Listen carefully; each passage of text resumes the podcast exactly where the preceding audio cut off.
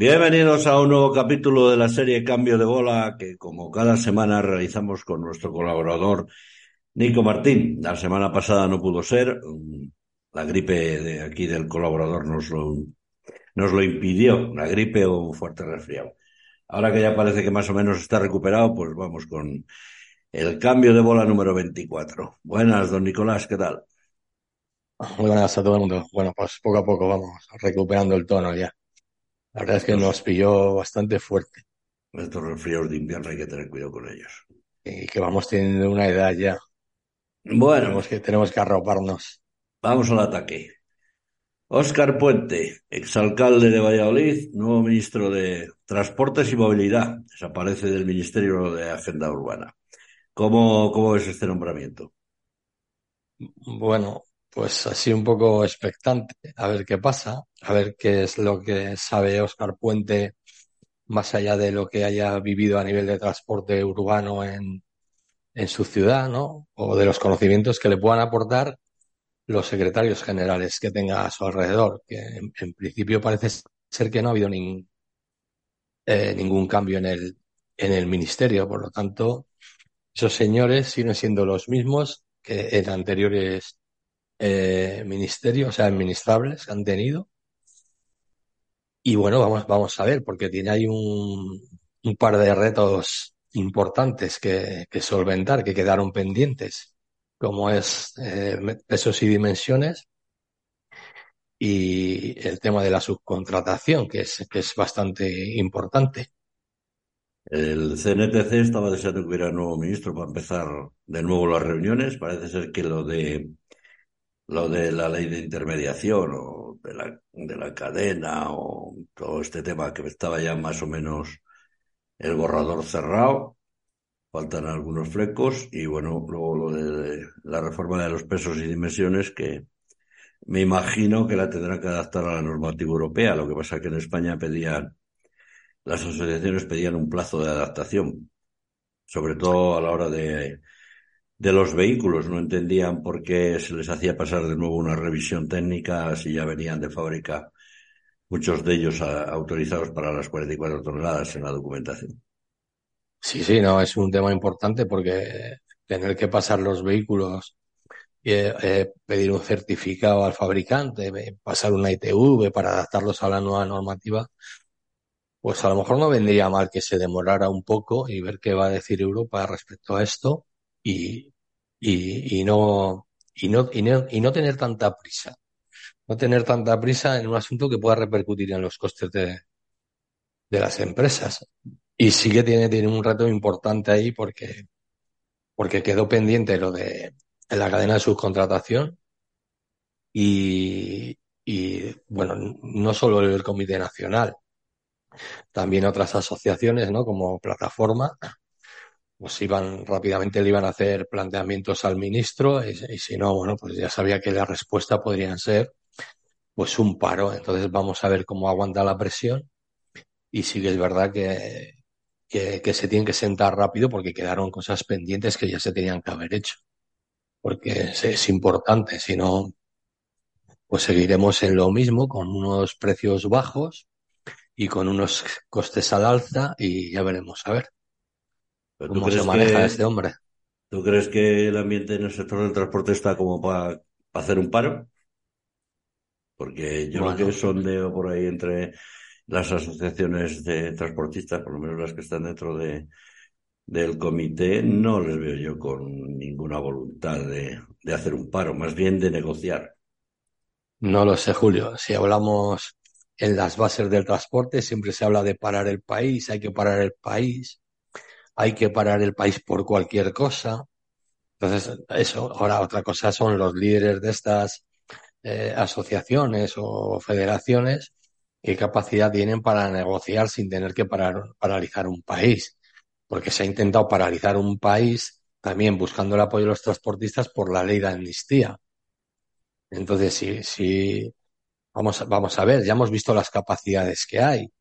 ¿Me entiendes? O sea, la gente tampoco está por parar. Lo estamos viendo en, la- en las huelgas por las negociaciones de los convenios, que son paros que prácticamente eh, no, no están causando ni siquiera la atención de los medios. O sea, son ínfimos los paros y las presiones que hay. Una cosa es el llamamiento o la amenaza, que si está siempre sobre la mesa, ¿no? Y otra cosa son las capacidades que luego tengan. Vamos, que, yo creo que, ha quedado demostrado que la gente no está por la labor de parar. Pero veremos a ver qué capacidad tienen sus líderes de hacer llamamientos de este tipo y vamos a ver mm, si lo analizamos profundamente. Yo entiendo que mientras haya mesa de negociación, el Comité Nacional simplemente puede usarlo de la presión del paro, que no la va a llevar a cabo. Otra cosa que sea una asociación como plataforma, ¿vale? Que haga un llamamiento. Mm, tuvieron éxito en marzo del 22 porque se unieron otras asociaciones y también estaban ya un poco cansadas con cómo se iban desarrollando los costes, el tema del precio del combustible, que es un factor importante. Pero en noviembre fue un fracaso absoluto. entendemos que por mucho llamamiento que haya, no, lo, no se va a notar. ¿Vale? No se va a notar, lo entendemos así. Pero vamos, vamos a ver cómo es el, el talante de, de Oscar Puente y, qué, qué puede ofrecer a, a las demandas que le, que le solicite el sector. Pero todos los paros que ha habido hasta ahora en toda la historia de, del transporte en, en, la democracia en España han estado motivados principalmente por el precio del petróleo, del gasóleo. Ahora está estabilizado, más bien con tendencia a la baja. Entonces, no creo que... Y otra de las demandas que le piensan, le piensan plantear en la primera reunión al, al ministro desde el comité es que, que siga con, que vuelva a imponer los 20 céntimos de descuento en el combustible a los transportistas. O sea que, si cede por esa parte. Yo no, es que no creo. A lo mejor, no lo sé, es que no lo sé. Vamos, vamos, vamos a ver por dónde van los tiros, porque lo de los 20 céntimos no es una cuestión de que el ministro diga adelante. Es que ahí está el Ministerio también de Hacienda ahí metido. Y luego hay que ajustar unos presupuestos. Y Europa ya está lanzando mensajes respecto a las bonificaciones. Porque si va a quedar España como único país bonificando esto, pues realmente eh, eh, está cometiendo algo que, que, que, a, nivel europeo eh, es injusto hacia otros hacia otros países a nivel de competencia por costes. Yo creo que lo de la bonificación ya veremos a ver cómo. Pero con una tendencia a la baja hoy, ya veremos a ver mañana, del precio de, los combustibles, pues yo entiendo que no se puede mantener en el tiempo esto. Otra cosa es que negocien algo respecto al gasóleo profesional o que se le pueda dar algo. Pero vamos, que tampoco es una es que todo el mundo pide que el transporte no debe ser un sector subvencionado. Entonces no puedes decir una cosa y pedirla y pedir luego que se te subvencione con 20 céntimos el, el, coste del combustible. Oiga, es que estamos hablando de sectores profesionales, de empresas privadas. Es que estamos hablando de empresas privadas.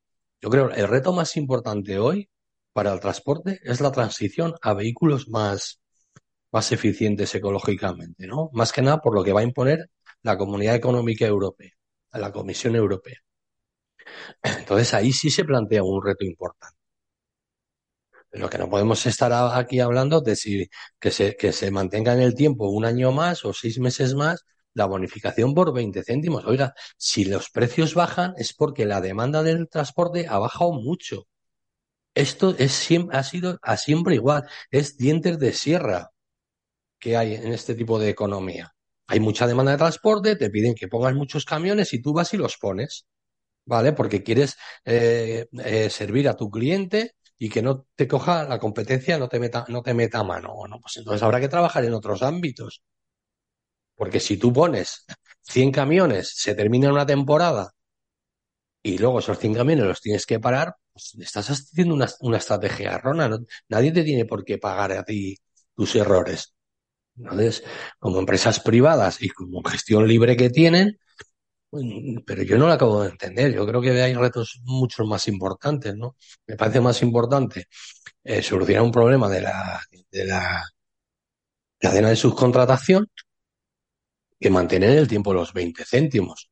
porque realmente quien verdaderamente sufrimos los, los, los, los elevados costes que hay de combustibles o materias primas o de los alimentos, somos los consumidores finales. Entonces, no sé, yo me parece a mí que ese planteamiento de los 20 céntimos es estirar un chicle que ya pienso que está agotado, en mi opinión. ¿eh? Vamos con, con otro tema. El abogado general de la Unión Europea recomienda al Tribunal Superior de Justicia de la Unión Europea que suprima el, la obligación de la vuelta de los camiones a, sus bases en toda Europa. ¿Cómo, ¿Cómo, es esta medida? Esto es atendiendo un poco a la reclamación de los países que se habían posicionado en contra de, del paquete de movilidad 1. Sí, porque cuando nació el paquete de movilidad parecía que iba a ser la panacea, pero había muchas cosas que no tenían ningún sentido en, en aquel cambio normativo. Y no tiene ningún sentido lo de que los camiones vuelvan a, su territorio, ¿no? A su país de, de, donde está establecida su empresa. Es que no tiene ningún, ningún sentido. Porque realmente quien, quien debe descansar son los conductores, no, no los camiones. Entonces, un poco en, en aras de eliminar esa competencia tan, tan brutal que parece ser que ejercían las empresas de los países del este por sus costes inferiores, bueno, pues era decir, que vuelvan con los camiones al país de origen o que los conductores tengan que volver. Es que no tiene ningún sentido. O sea, el paquete de movilidad nació, nació mal, nació mal y terminará mal y terminará haciéndose algún tipo de, reforma porque no tiene mucho sentido que los camiones tengan que volver. Habrá que aplicar son más controles, eh, buscar medidas que sí que sean más eficientes contra la competencia desleal, pero está todo un poco basado en el control y la inspección. ¿vale? Y esto, pues bueno, lo que se inspecciona es muy poquito cada año con las campañas que, hace, que se hacen y a lo mejor es un poco fiscalizar la actividad de las empresas y ver cómo están actuando en esos términos. El propio abogado general en sus, en sus recomendaciones reconoce que es muy difícil controlar esto. Es muy difícil controlar la vuelta cada, cada cierto tiempo de los camiones a las bases, como es muy difícil también de controlar eh, a los conductores que hacen más de 45 horas en la cabina, como es muy difícil también de controlar el cabotaje ilegal. En fin, lo que está pidiendo en definitiva es, es más controles y más inspecciones. Claro, pero ¿por qué es muy difícil inspeccionar? Pues a lo entiendo. mejor, a lo mejor que es, que es muy difícil inspeccionar porque esta recomendación de, de la abogado general de la Unión Europea, que hace caso, en este caso, a los, me parece que eran seis o siete países que se habían posicionado en contra, está beneficiando directamente a las grandes logísticas europeas, alemanas, holandesas, belgas y demás que tienen bases en países de, en países de Europa del Este. Con lo cual a ellos tampoco les interesa ese retorno.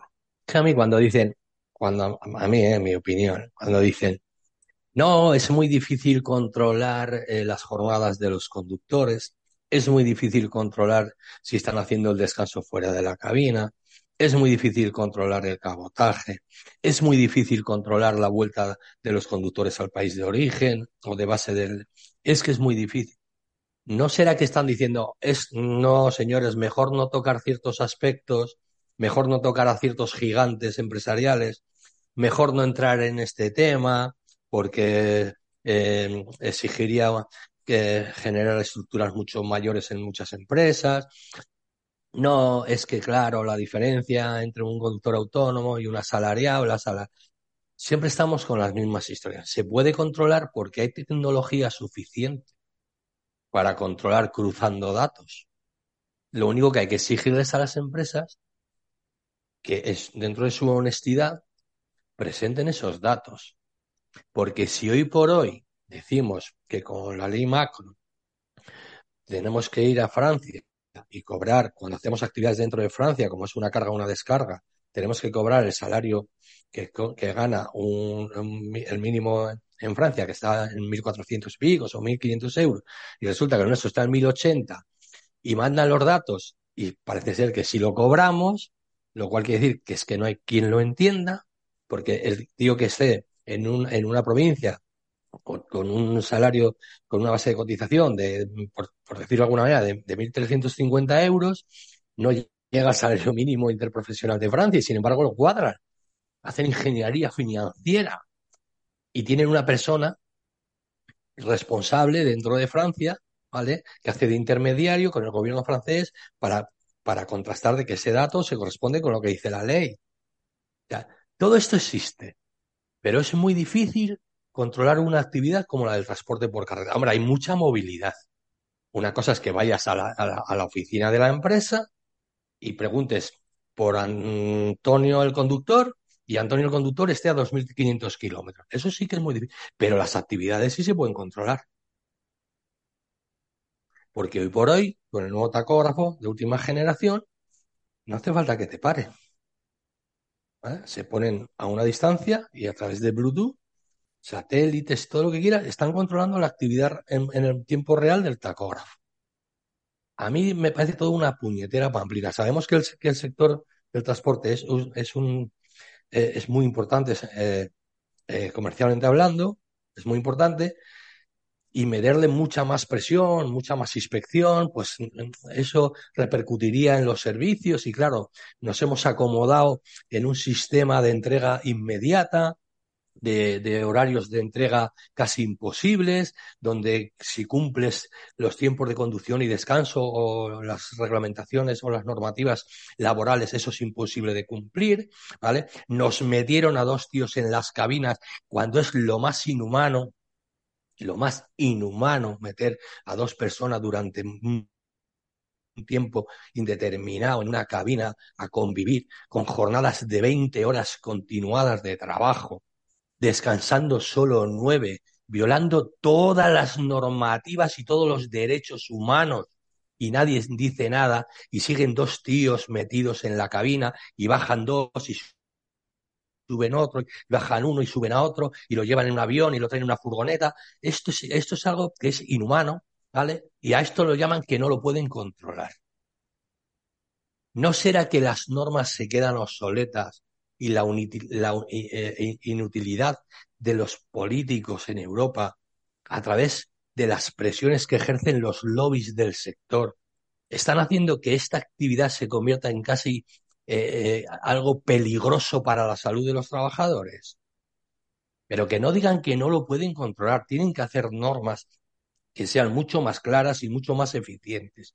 Y para eso tienen que ser mucho más exigentes con el cumplimiento de los derechos y además tiene que tener un nivel de inspección brutal. O sea, algo no conocido hasta ahora.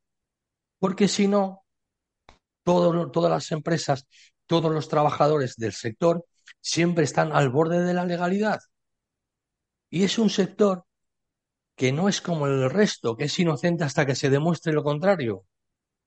Es que aquí eres culpable hasta que tú puedas demostrar que lo que has hecho, ¿vale? Está bien hecho.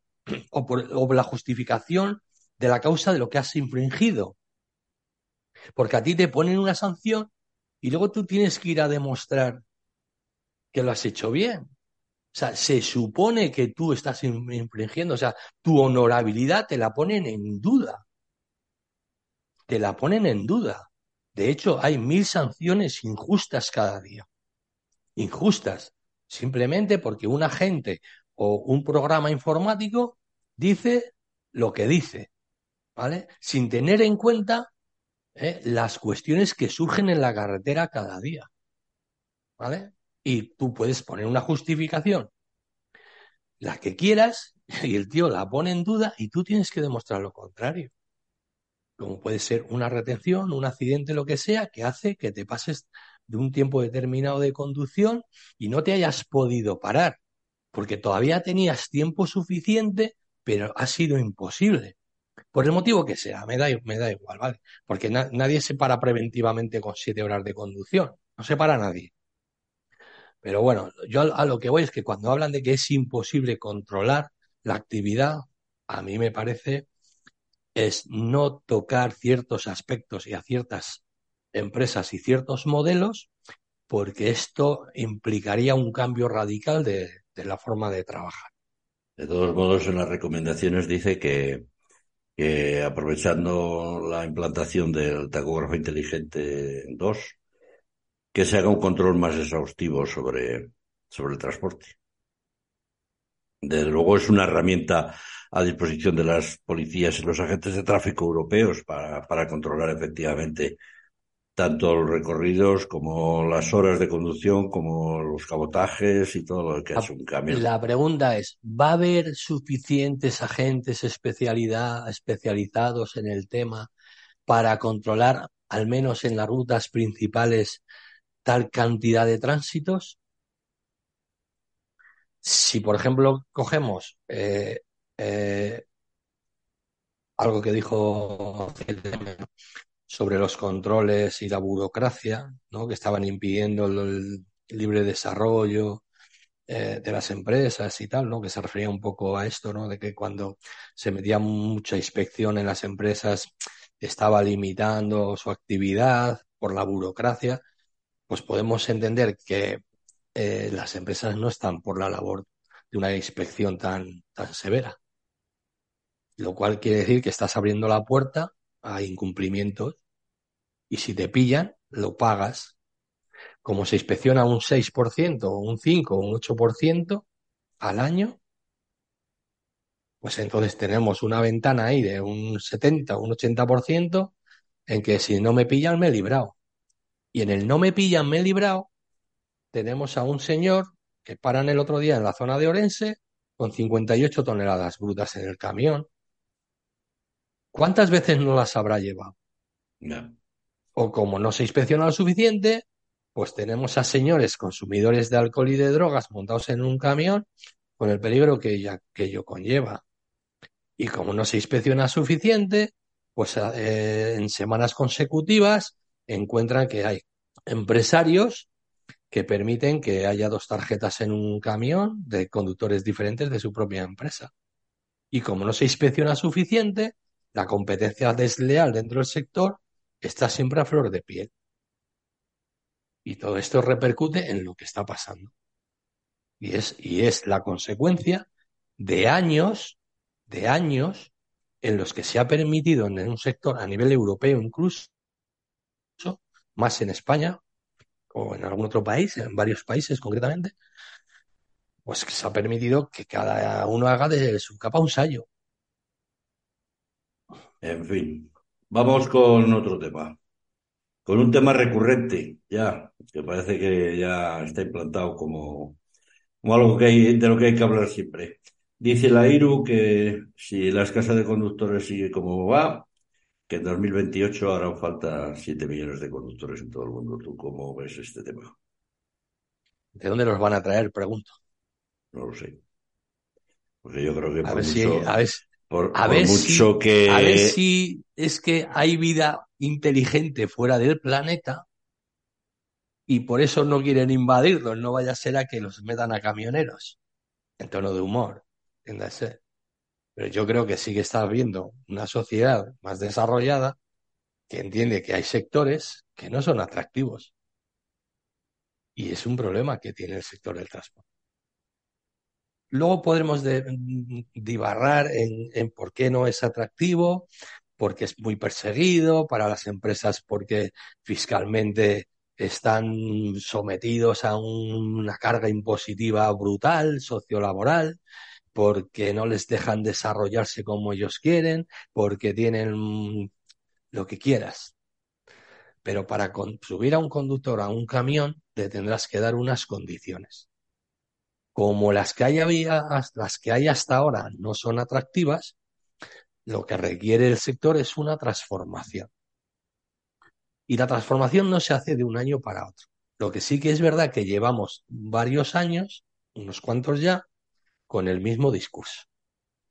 Y no está existiendo esa transformación. Sí que es verdad que han salido nuevas empresas, ¿no? Como Trackstar, que habla de la, del trabajo por relevos, que está muy bien, pero vamos a ver cuánto dura. Porque luego a nivel de costes, pues es más caro tener más conductores para unos mismos tránsitos. Entonces, todo esto eh, se tiene que hacer junto con las administraciones, pero este llamamiento a que los ministros de transporte solucionen este problema con soluciones como la de sacarse el carnet a los 18 años para conducir camiones, cuando mucha gente eh, del sector y profesionales de la formación están diciendo que no están preparados para eh, entrar en una actividad tan jóvenes, por lo que sea, ¿vale? Que pudiera ser que sí, pero por lo que sea, ¿no? Lo están diciendo y, y hay que escucharles. O lo de buscar debajo de las piedras a gente con unas necesidades brutales para meterlos en términos de casi semi-esclavitud en las cabinas, hacer transporte internacional de larga distancia, sin antes plantearnos mm, soluciones de verdad, ¿no? Que sean atractivas, eh, de ver cómo solucionamos fiscalmente a nivel europeo para que haya una fiscalidad más o menos igual o, muy parecida en todos los países, ver cómo podemos eh, eh, hacer zonas de, de, de, esto, pues de, de relevo de conductores para que puedan volver a casa y no tenerse que tirar 30 días, ni 60 días, ni siquiera 21 días montados en una cabina, y menos dos conductores. Que eso hay que erradicarlo. Ahí sí que hay que sacar una plataforma eh, que denuncie que en la conducción en equipo se están violando todos los derechos de los trabajadores. Ahí sí que hay que, ahí sí que hay que ir al medio de, esa cuestión. Y que además eso genera eh, un estrés innecesario al resto de la cadena. Porque una empresa que tiene dos conductores en cada camión está haciendo los tránsitos mucho más rápidos que, la empresa que tiene un solo conductor. ¿Vale? Entonces, los tiempos de entrega pues son mucho más, más menores y entonces esto es una oferta que todo el mundo no puede hacer. Pero hay que ver en qué condiciones se encuentran esos trabajadores. Y no se está cumpliendo la legislación laboral con ellos nunca. Y esto hay que decirlo, esto es así. Esto es así. Pero el sector se debe plantear una transición, ya que estamos en, una transición ecológica ahora mismo, pues también se tiene que, que, transformar en un sector atractivo y poner las condiciones que... Esto no quiere decir que muchas veces nosotros si nos dan más dinero trabajamos más y nos autoexplotamos más, esto no quiere decir que los salarios sean disparados, porque si tú cumples tus 1.800 horas, tú cobras las dietas que tienes que cobrar por los desplazamientos que haces, pues tendrás el salario que acorde a tu convenio. Otra cosa es que la gente quiera ganar más de 3.000 euros y no le importe, por ejemplo, duplicar la jornada anual, hacer en vez de 1.800, 3.600 horas, porque te llevas más dinero a casa. Pero es que a estas cosas hay que ponerle coto, porque eso de, de kilómetros, como se hacían algunos que presumían de 22.000 y 23.000 kilómetros al mes, el solito, que sabemos que en, en, en, jornadas de conducción, ya no de trabajo, de conducción, se sobrepasa todo lo sobrepasable, pues todo esto es lo que ha traído a que el propio sector esté echando a su gente. Todo esto es el lenguaje negativo de que la gente quiere abandonar el sector, no transformarse, no cambiar por, un modelo mejor, quiere abandonarlo. ¿Vale? Todo esto hace que se pidan transportistas en relevo generación, en, en, generacional en empresas como son los de los autónomos con un solo camión, cuando también vemos a través de las grandes empresas el discurso de que la hiperatomización, que es un concepto nuevo, antes era atomización del sector, ahora es hiperatomización, hace que sea un sector eh, que no puede negociar, que no tenga capacidad para negociar, porque hay muchas pequeñas empresas. Yo no sé cómo lo disfrazan en el lenguaje, pero no lo dicen claramente, ¿no? Señores, no sobran camiones, sobran empresas. Es lo que se lee entre líneas. Y cuando se dice que sobran empresas, claro, ¿quién son las que menos capacidad tienen para desarrollarse? Las pequeñas. El lenguaje es claro. Luego cada uno que entienda lo que quiera, ¿vale? Pero el sector se tiene que transformar. No vale ya irse 21 días fuera de su casa, no vale ya eh, trabajar para una empresa donde te vienen a buscar con un autobús y te llevan una semana y vuelves a montar en el autobús porque vuelves a un punto de Europa a coger un camión y tirarte otros tres meses. No vale ya el concepto este de que tengas que vivir en una cabina. No vale el concepto de que vives alejado de la sociedad, de tus amigos y de tu familia. Todo esto que no se le está dando solución, lo, quieren implementar con regala carnes, eh, convalida eh, documentos, tráelo desde un lugar apartadísimo y necesitado de la, otra parte del mundo, como si no fueran personas inteligentes que cuando se acoplen al, estado en el que vayan y se enteren de sus derechos, que muchos ya lo están bien educados en derechos, se unan y empiecen a exigir. Y entonces tampoco valga ese modelo hasta que algún día los camiones vayan solos, se descarguen solos, hagan las maniobras solos y discutan con los carretilleros también, los propios camiones, porque no están como quieren los carretilleros que estén. Te quiero decir que es un modelo un poco anárquico, aquí, caótico, que mm, mm, para la logística y la entrega está funcionando como quieren muchos y mejor casi no tocar nada, pero lo van a tener que tocar. ¿No será mejor las soluciones que tomó, por ejemplo, la Asociación de Transportistas y la Asociación de Transporte y Logística de los Países Bajos, TLN, que dice que hay que fidelizar a los conductores que tienen actualmente las empresas con un buen trato, unos buenos salarios, buena conciliación familiar, no cargándoles de excesivamente de horas de trabajo y formar adecuadamente y con ilusión a las nuevas generaciones para que se incorporen? Sí, está muy bien el discurso. Aquí también lo hemos oído. Hay que tratar bien a los conductores, hay que dignificar la profesión, hay que pagarles mejores salarios, hay que darles mejores condiciones. A que también lo, hemos oído en España. Lo que pasa es que el que lo dice en España luego no lo lleva a la práctica.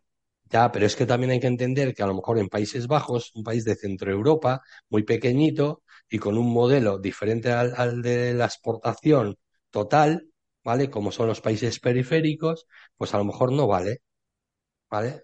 O sea, te quiero decir que alguien que hace transporte en Holanda, Bélgica, Luxemburgo y alrededores, pues hombre, pues se le puede dar unas condiciones y además acorde a un país como Holanda, ¿no?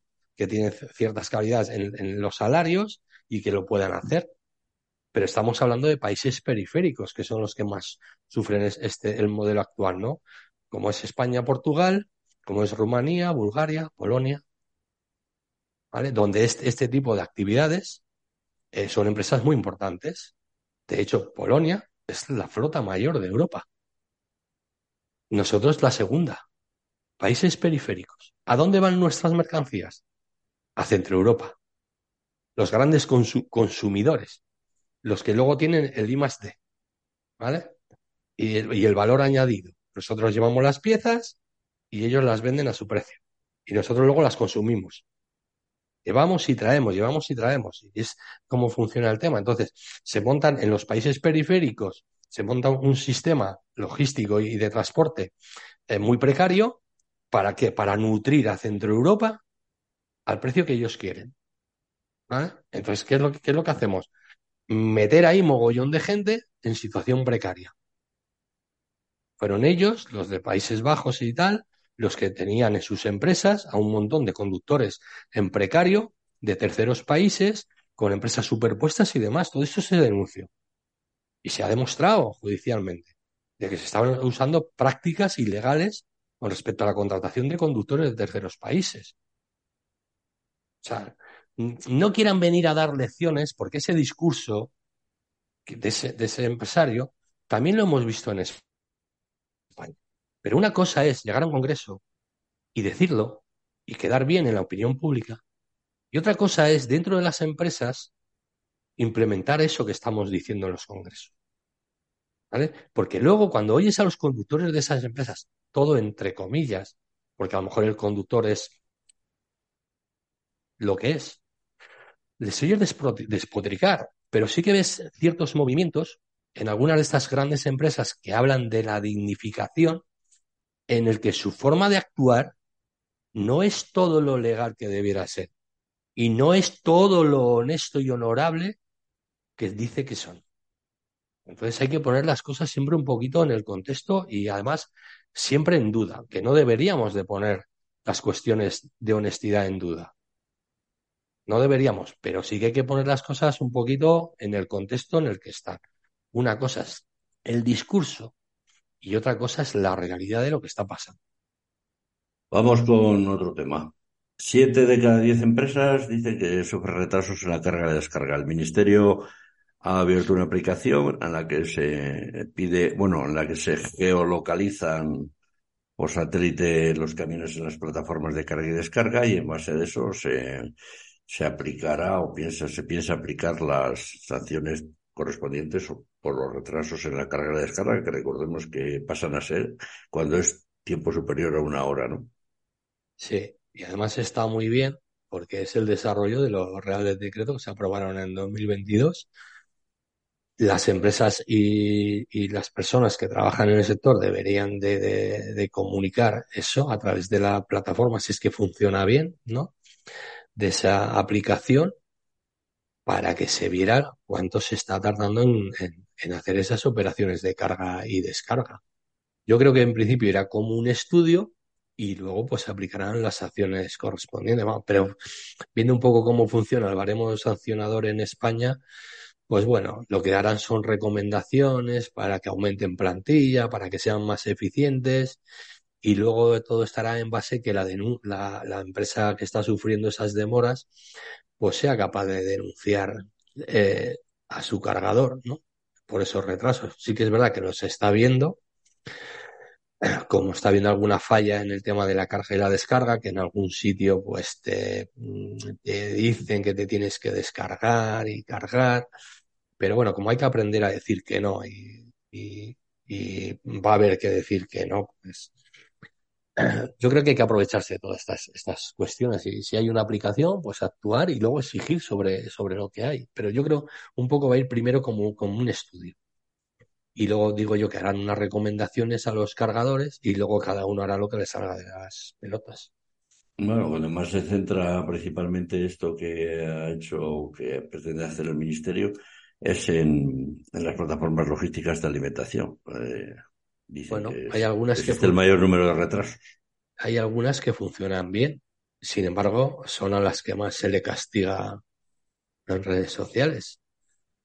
Hay plataformas logísticas que tienen sus zonas de reposo, tienen sus baños, tienen sus duchas, tienen hasta cantina o restaurante, ¿vale? Eh, van con hora pactada, eh, raras, raras veces sufren retrasos, pueden sufrirlos puntualmente por un tema informático, por falta de personal eh, puntualmente, por lo que sea.